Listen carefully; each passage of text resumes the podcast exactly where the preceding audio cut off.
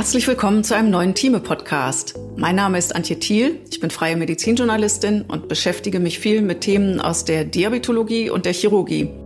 Ich freue mich deshalb besonders über diese neue Podcast-Reihe zum Thema Wundbehandlung, denn das ist ja bekanntlich eine ganz entscheidende Schnittmenge zwischen Diabetologie und Chirurgie. Diese neue Podcast-Reihe wird von der Firma Urgo Medical unterstützt und unser erstes Thema ist die Kompressionstherapie. Das ist grundsätzlich eine einfache und effektive Behandlung, bei der Druck auf das Bein ausgeübt wird. Und das Prinzip ist schon wirklich seit dem Altertum bekannt. Ist keine neue Therapie, aber trotz alledem ist es deshalb keine veraltete Behandlungsmethode. Im Gegenteil.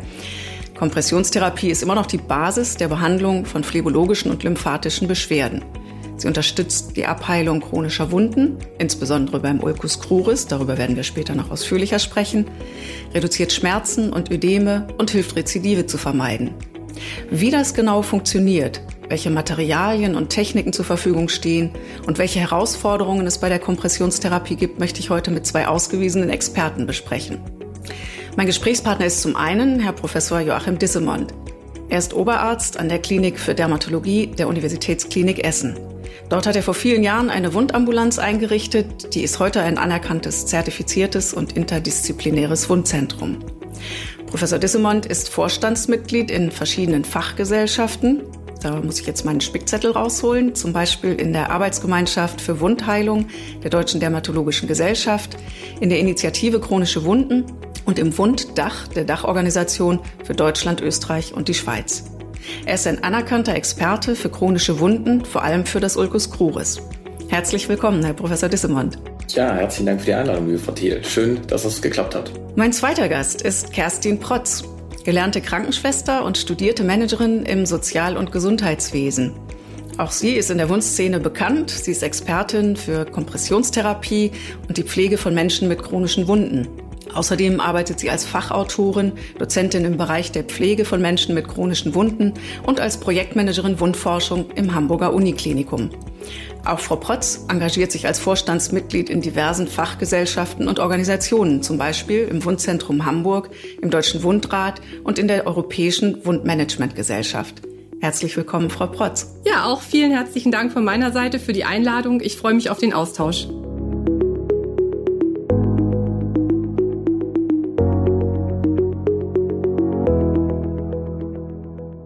Ja, schön, dass Sie beide hier sind. Und äh, ich würde vorschlagen, um uns erstmal so ein bisschen warm zu sprechen zum Thema, wie wäre es, wenn wir erstmal unser Hintergrundwissen zum Thema Kompressionstherapie auffrischen?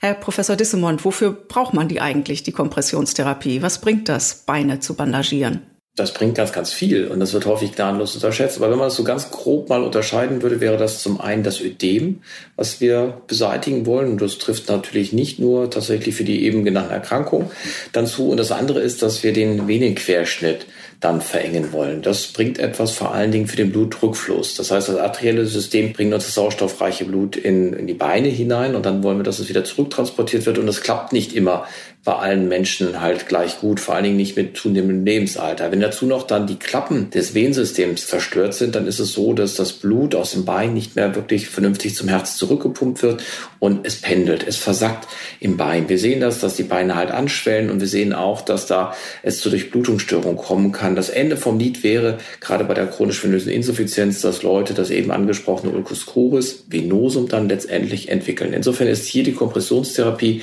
die Basis der konservativen Therapie. Das Ganze sollte dann kombiniert werden, wann immer es geht, auch mit aktiver Bewegungstherapie. Das heißt, die Kompressionstherapie funktioniert dann wirklich ausgezeichnet, wenn der Mensch sich auch damit bewegt. Wir sprechen da von einem Arbeitsdruck. Wir haben einen Arbeitsdruck und einen Ruhedruck.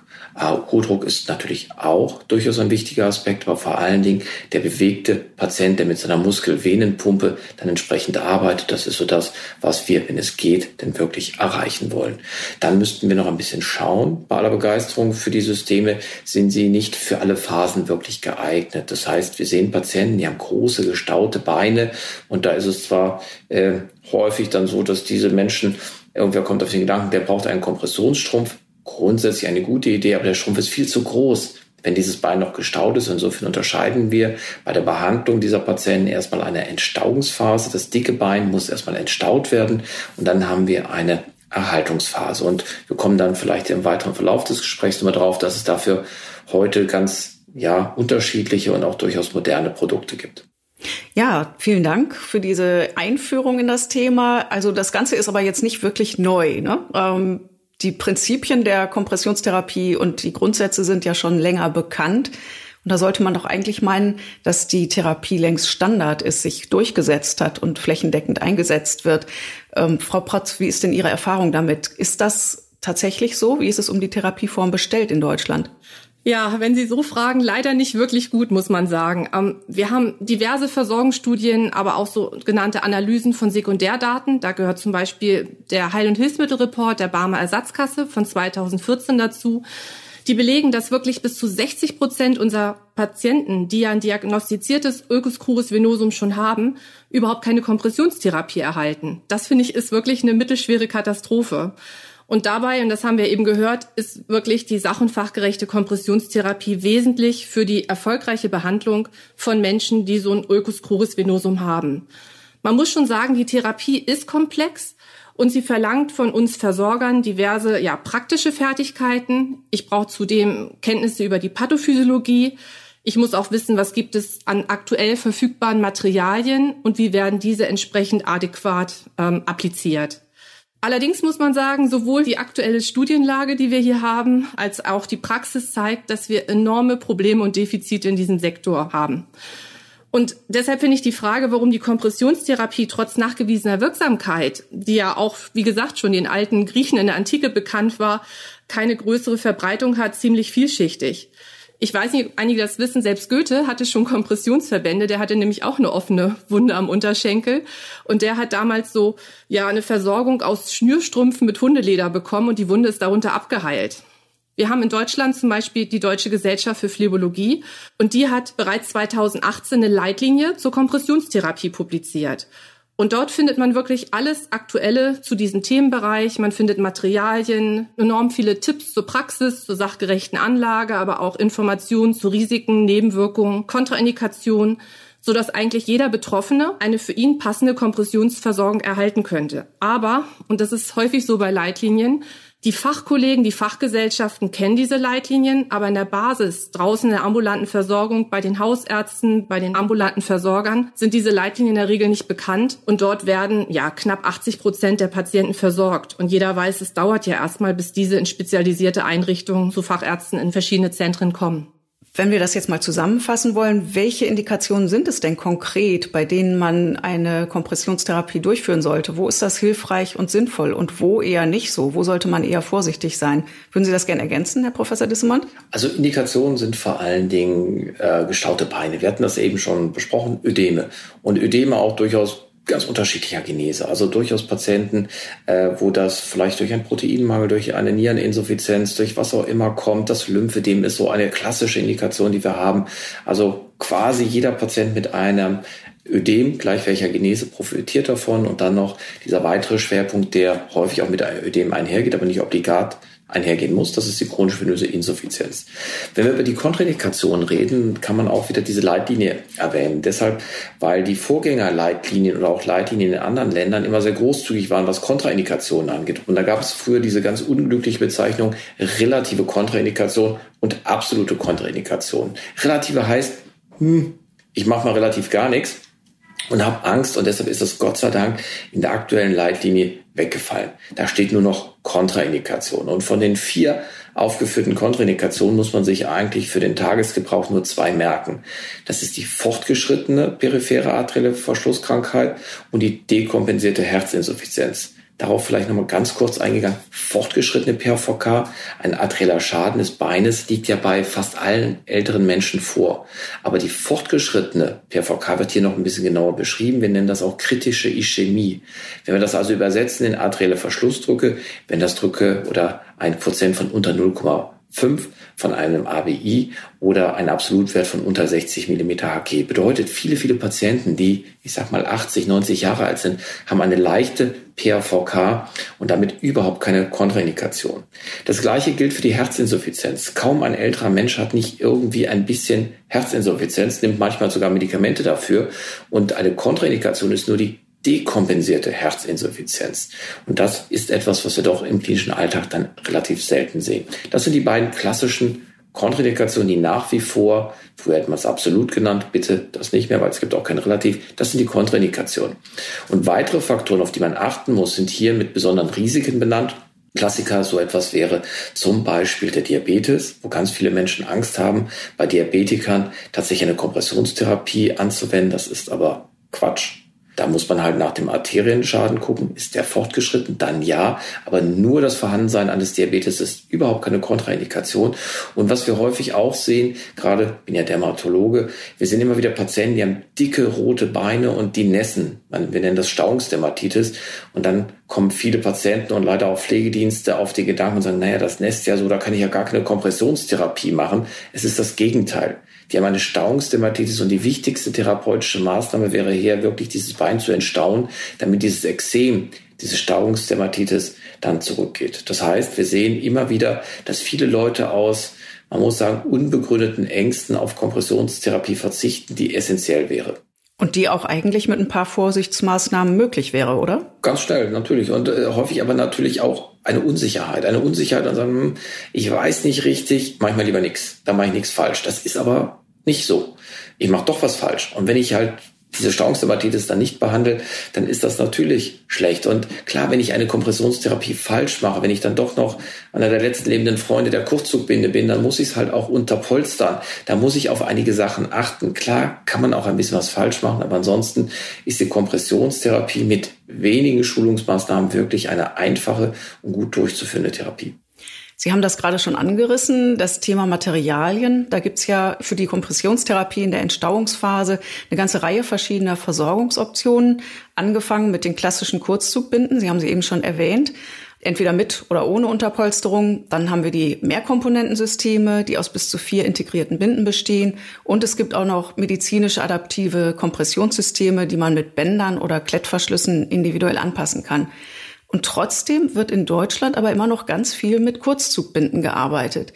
Ist das aus Ihrer Sicht noch zeitgemäß, Frau Protz? Ja, ich starte noch mal kurz anders, damit man das Grundverständnis dafür vielleicht hat. Also wir wissen ja, dass sich der Beinumfang, wie wir wissen, bei einer sachgerechten Kompressionsversorgung in der Entstauungsphase schnell reduziert. Brauche ich da erstmal Materialien, die sich solchen Umfangveränderungen auch entsprechend anpassen lassen. Und da haben wir eben schon gehört, brauche ich phlebologische Kompressionsverbände, wie Sie gesagt haben, aus verschiedenen Materialien. Da gehören die Binden, vor allem die Kurzzuchtbinden dazu, aber auch Bindensysteme wie diese Mehrkomponentensysteme oder auch ganz speziell diese Klettbandagen. Und da haben Sie recht, die Kurzzuchtbinden sind in Deutschland wirklich die häufigste Versorgungsform. Ähm, ich glaube, fast bis zu 90 Prozent der Versorgung laufen mit den klassischen Kurzzuchtbinden. Und da haben wir ein paar Probleme. Wir haben mal einen Praxistest gemacht mit 1100 Teilnehmern. Das war schon eine große Hausnummer. Das meiste waren Kollegen aus der Pflege, aus allen Bereichen, Klinik, ambulante Pflege, Altenpflege, aber es waren auch ein paar Mediziner dabei. Und über 90 Prozent hatten auch schon eine Weiterqualifizierung im Wundbereich. Das heißt, sie hatten schon weiterführende Kenntnisse auch zur Kompressionstherapie. Allerdings, und das war wirklich erschreckend, gelang es nur wirklich knapp 12 Prozent, therapierelevante Druckwerte mit den Kurzzuchtbinden von 50 bis 60 Millimeter Hg, die wir so benötigen, um auch das Ulcus crurus venosum zum Beispiel zum Abheilen zu bringen, zu erzeugen.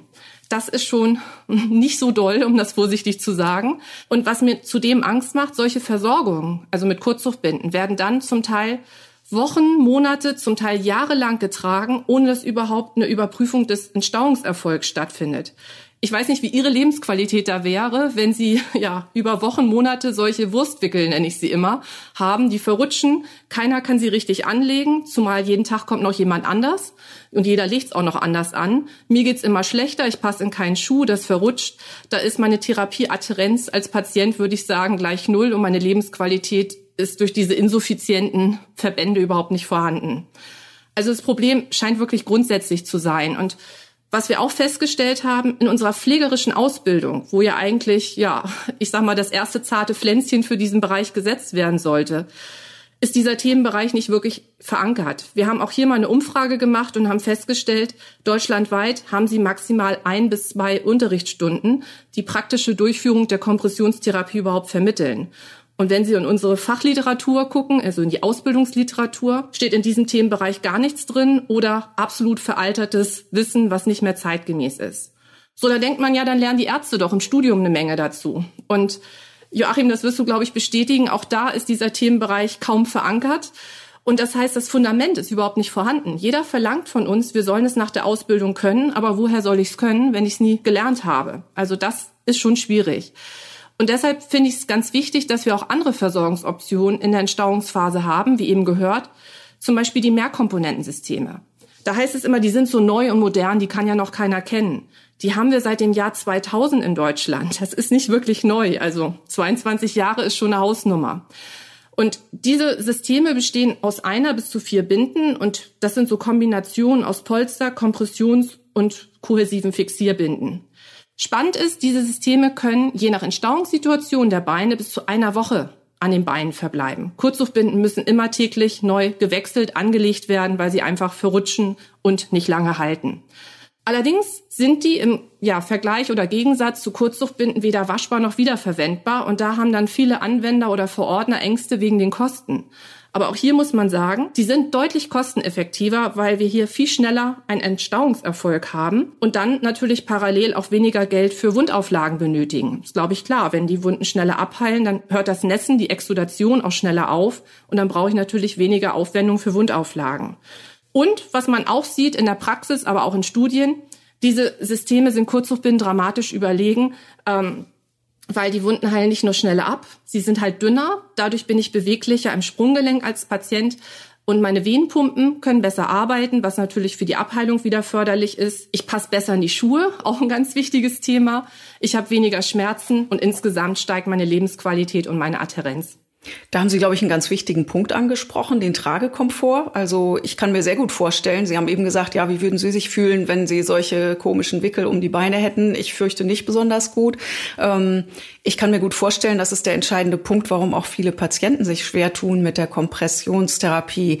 Sind denn da noch andere Faktoren? Äh, Gibt es noch andere Faktoren, von denen das abhängt, ob ein Patient die Therapie akzeptiert oder eher nicht? Herr Professor Dissemont, wie sind da Ihre Erfahrungen? Also grundsätzlich muss man davon ausgehen, dass Patienten selten begeistert von Kompressionstherapie sind. Äh, man sollte eigentlich meinen, dass wenn man merkt, dass das Ödem rückläufig ist, dass die Beine nicht mehr so schwer sind, dass das zu einer gewissen Begeisterung führt. Ich muss gestehen, äh, diese Begeisterung sehe ich nicht allzu häufig. Also insofern ist es schon tatsächlich schwierig. Wichtig ist es, die Bedürfnisse der Patienten aufzunehmen und zu schauen, inwiefern ich die umsetzen kann. Eben sind schon einige der ganz wichtigen Punkte angesprochen worden.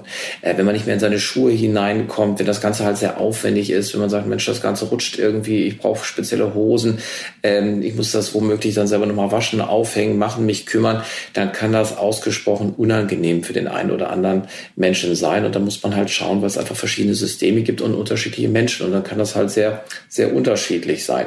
Grundsätzlich gilt aber natürlich, ähm, Kompressionssysteme sollten einfach anzulegen sein möglichst einfach abzunehmen sein, wenn man dann den Patienten womöglich noch selber mit einbinden kann, also eine Selbstversorgung gewährleistet. Das geht bei Strümpfen häufig bei An- und Ausziehhilfen sehr gut kann aber auch bei anderen Systemen ganz gut mit integriert werden, wenn der Patient es kann und wenn er es möchte, wo er nicht auf einen Pflegedienst angewiesen ist. Das sind alles Faktoren, die muss man individuell berücksichtigen. Das heißt, ich glaube, wir sind nicht an diesem Punkt, wo wir sagen, one fits all. Wir haben ein System, das macht jeden glücklich. Die Patienten sind Individuen und so muss auch eine Entscheidung letztendlich individuell erfolgt werden. Und am Ende ist es entscheidend, mit dem Patienten auch zu sprechen. Ich muss gestehen, das ist auch bei meiner Spezies äh, den Ärzten nicht unbedingt immer gegeben und wird auch leider ganz, ganz schlecht honoriert, dass man mit Patienten darüber spricht, über die Sorgen, über die Nöte und auch über die Notwendigkeit.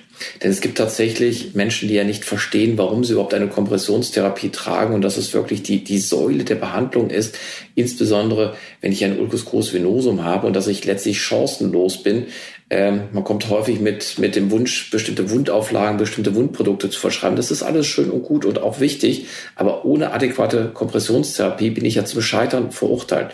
Und das muss verstanden werden. Und häufig sind es gar nicht die Patienten, sondern die Angehörigen. Das heißt, mit denen muss man über die Sorgen sprechen. Am Ende steht die Lebensqualität über allem. Und da muss man schauen, wie kann ich das in das Leben integrieren. Und wenn ich dann noch ein bisschen Education mache, das kann mit Hilfestellung zum Beispiel auch von Broschüren erfolgen, weil ich ja vielleicht nicht jedes Detail besprechen muss. Aber wenn ein Patient, wenn ein Angehöriger versteht, warum er das Ganze macht, das Ganze äh, dann wirklich auch mitmachen und umsetzen kann, ohne dass er auf ganz viele andere Menschen angewiesen ist, dann hat man doch eine ganz gute Chance, hier auch eine Adherenz, also die Mitarbeit des Patienten im Gegensatz zu, zur Compliance, wie wir es früher gemacht haben. Du musst das machen, auch wenn du es nicht verstehst, die Adherenz, den Patienten mitnehmen mit einer entsprechenden Schulungsmaßnahme, dann ist er wahrscheinlich auch deutlich eher bereit, diesen Maßnahmen der Therapie dann auch zu folgen. Okay, also Sie haben ganz wichtige Punkte genannt, die äh, Information und Aufklärung des Patienten, aber halt auch geeignete Materialien, die sich besser und einfacher anlegen kann, wo der Patient das vielleicht zum Teil auch selbst übernehmen kann. Gibt es denn da Materialien, mit denen das einfacher ist und wo Patienten das vielleicht auch selbst ein bisschen mitmachen können? Frau Protz, vielleicht können Sie uns da ja mal einen kleinen Überblick über neue Produkte auf dem Markt geben. Ja, also generell muss man sagen, dass die Mehrkomponentensysteme für uns Anwender, aber auch für den Patienten deutliche Vorteile bieten. Die sind zwar nicht mehr ganz neu, aber wir haben ja schon gesagt, viele kennen sie noch nicht. Weil die Erstellung von solchen phlebologischen Kompressionsverbänden mit diesen Systemen erfordert ganz im Gegensatz zu den Kurzzuchtbinden keine komplexen Bandagierungstechniken. Es gibt so Techniken, die heißen dann Pütter, Sick, Fischer, Schneider, ich weiß nicht wie. Da gibt's zig Modifikationen von und wie ich eben schon sagte, keiner hat die richtig gelernt und weiß eigentlich, was damit gemeint ist. Und bei diesen Systemen, da kann ich einfach loslegen. Meistens werden die ab dem Großzehen Grundgelenk halb überlappend bis zwei Finger breit unterhalb der Kniekehle hochbandagiert. Also sie sind deutlich leichter und schneller anzuwenden und vor allem, und das finde ich ganz wichtig, auch gleich dafür konzipiert, dass sie eine kräftige Kompressionsversorgung, die ich ja für das Ulcus venosum zur Abheilung benötige, so im Bereich 40 bis 60 Millimeter Hg, erzeugen können. Und was noch ganz ja, genial ist, finde ich, Einige dieser Mehrkomponentensysteme haben dann noch so spezielle Dehnungstechniken oder verfügen über so spezielle visuelle Markierungen, die mir dann auch noch helfen, diesen Druck anzulegen, den ich brauche. Weil keiner hat es im Gefühl, bei Kurzluftbinden haben wir ja schon gehört, geht es komplett in die Hose. Und hier hat man dann zum Beispiel ein Oval drauf, aus dem ein Kreis werden soll oder aus dem Rechteck wird ein Quadrat. Und das ist natürlich für den Anwender, aber auch für den Betroffenen selber oder seine Angehörigen eine ganz wichtige Hilfestellung. Und was ich noch sehr spannend finde, es gibt hier sogar sogenannte Leitsysteme. Das sind Systeme, die für Menschen geeignet sind, die nicht nur eine venöse Erkrankung haben, sondern auch eine arterielle Problematik. Wir haben ja eben schon gehört, dass man auch bei arteriellen Durchblutungsstörungen eine leichte Kompression vielleicht anlegen kann, wenn keine kritische Ischämie besteht. Und diese Systeme sind dafür ausgelegt, dass sie dann so um und bei einen Druck von 20 Millimeter Hg noch gewährleisten und haben auch häufig dann diese Druckindikation und sind eine wichtige Unterstützung, weil bei Kurzzuchtbinden weiß ich gar nicht, was ich tue. Und die sind auch nicht für niedrige Drücke ausgelegt, die würden sofort am Bein runterrutschen. Ja, was ich dann noch wichtig finde, das ist für unseren Alltag natürlich absolut wesentlich, sie sind viel, viel schneller anzulegen. Bei Kurzsuchbinden muss ich mir erstmal eine Menge Material suchen. Das kostet mich schon mal Zeit. Ich brauche die Binden, ich brauche Polstermaterial, ich muss mir einen Schlauchverband zurechtschneiden und, und, und.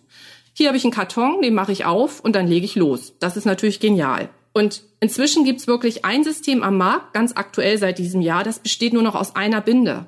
Und das ist schon genial, weil ich schaffe es wirklich deutlich unterhalb von zwei Minuten, so eine Versorgung damit anzulegen. Und da muss man sagen, Zeit ist leider auch immer Geld. Und gerade diese Versorgung, Kompressionsverbände werden nicht gut honoriert. Und von daher ist man natürlich glücklich, wenn man Versorgung hat, die nicht nur schnell, sondern auch einfach und zuverlässig anzulegen sind. Diese eine Binde verfügt auch wieder über Markierungen für den korrekten Anlagedruck. Und was ich für den Patienten total wesentlich finde, sie trägt kaum auf. Das ist ja das Thema, was wir eben schon sagten mit den Schuhen. Die ist ja wie so ein dicker Socken. Wenn ich jetzt nicht irre dicke, gestaute Füße habe und sowieso nicht in meine Schuhe passe, dann passe ich auf jeden Fall mit dieser Bandagierung problemlos in meine Schuhe ich habe auch keine Einschränkung mit meinen Venenpumpen, weil ich kann wunderbar damit den Abrollprozess nachvollziehen. Also ich bin beweglich im Sprunggelenk. Und das ist für den Patienten, für seinen Tragekomfort natürlich total wesentlich. Eine andere Möglichkeit, und das haben Sie eben auch schon gesagt, sind diese Klettbandagen, diese medizinischen adaptiven Kompressionssysteme, die über Klettbänder einzustellen sind. Zum Teil gibt es hier auch so visuelle Druckkontrollen noch. Und wenn Menschen noch selber an ihre Füße kommen, dann haben sie vielleicht auch die Chance, nach einer kurzen Einführung diese selber an und abzulegen. Und dann wird natürlich auch ihr Selbstmanagement noch gefördert. Aber diese beiden Optionen, Mehrkomponentensysteme und Klettbandagen, sind auf jeden Fall deutlich bessere Versorgungsoptionen für die Entstauungsphase als die Kurzzuchtbinden, wo wir gehört haben, was es alles an Nachteilen äh, ja, und Einschränkungen für den Betroffenen gibt. Ja, vielen Dank. Die Zeit fliegt und wir sind schon fast am Ende unseres Podcasts angekommen. Ich habe jetzt gerade schon meine Take-Home-Message mitgenommen, äh, nämlich Kurzzugbinden sind eigentlich out, die sind nicht mehr State of the Art.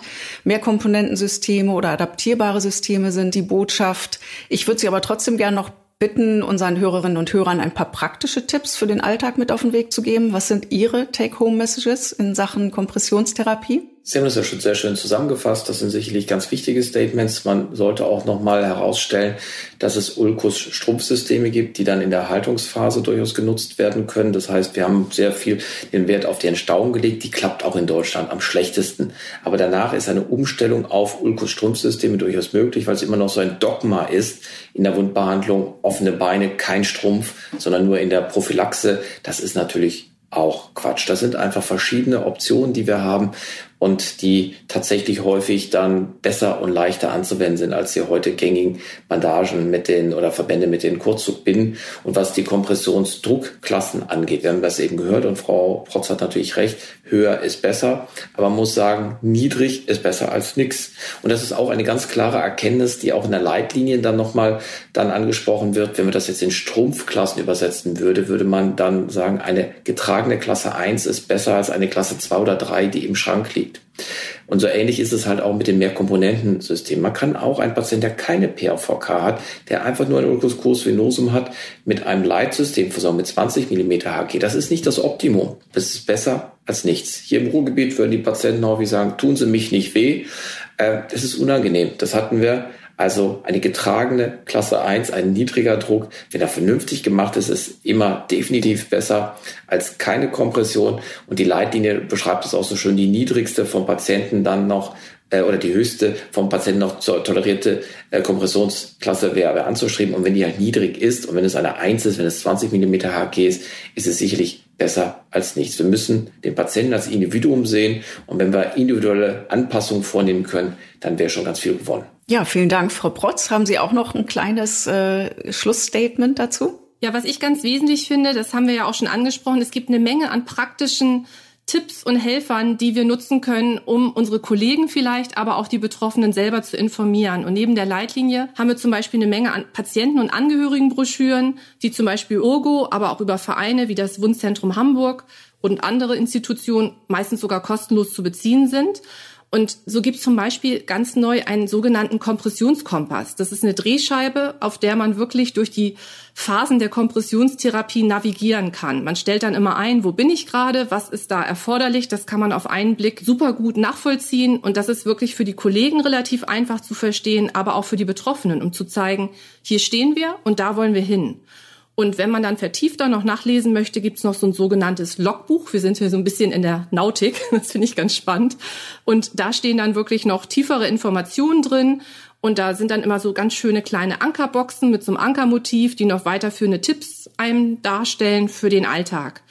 Was mir ganz wichtig ist, generell ist für mich die Hauptvoraussetzung einer erfolgreichen Kompressionstherapie ja das Verständnis und die Akzeptanz der Patienten gegenüber den erforderlichen Maßnahmen. Weil wenn ich jetzt nur sage, du musst das tragen, warum muss ich was tragen, was ich augenscheinlich unbequem finde? Na, das trägt auf, ich passe nirgendwo rein, jeder macht's anders, da bin ich doch erstmal ablehnend. Also ich brauche erstmal das Verständnis überhaupt. Und dafür brauche ich Aufklärung, wie funktioniert das? Aber ich muss auch weiterführende Maßnahmen bekommen oder Tipps zu weiterführenden Maßnahmen. Wie pflege ich mein Material richtig, damit das auch ein paar Tage hält? Ähm, wie funktioniert die Hautpflege? Die Haut leidet auch enorm unter diesen Versorgungen. Was heißt Venensport? Was kann ich da selber noch tun? Weil für mich ist wichtig, nur ein informierter Patient kann sich wirklich konstruktiv, ich finde es immer wichtig, so als gleichberechtigter Partner dann in den Behandlungsprozess überhaupt einbringen. Und für mich ist Education, was ja eben auch schon gesagt wurde, also Schulung, Beratung, Anleitung unserer Patienten in Verbindung mit Motivation, weil ohne die geht's nicht, überhaupt der Schlüssel, dass die Patienten Adherenz entwickeln können und auch eine gute Lebensqualität haben. Ja, vielen Dank. Die Patienten müssen wissen, was sie da tun und warum sie es tun sollen. Und damit sind wir auch schon am Ende unserer heutigen Folge angelangt. Ganz herzlichen Dank an Kerstin Protz und Professor Joachim Dissemont für ihre Zeit, für ihre Expertise. Ich persönlich habe heute viel Neues über die Kompressionstherapie gelernt und ich hoffe, dass auch Sie, liebe Hörerinnen und Hörer, ein paar interessante Impulse für Ihre tägliche Arbeit mitnehmen konnten. In den nächsten Folgen unseres Thieme-Podcasts soll es um Themen zur modernen Wundversorgung sowie das Wundmanagement gehen. Mein Name ist Antje Thiel und ich freue mich, wenn Sie dann wieder reinhören.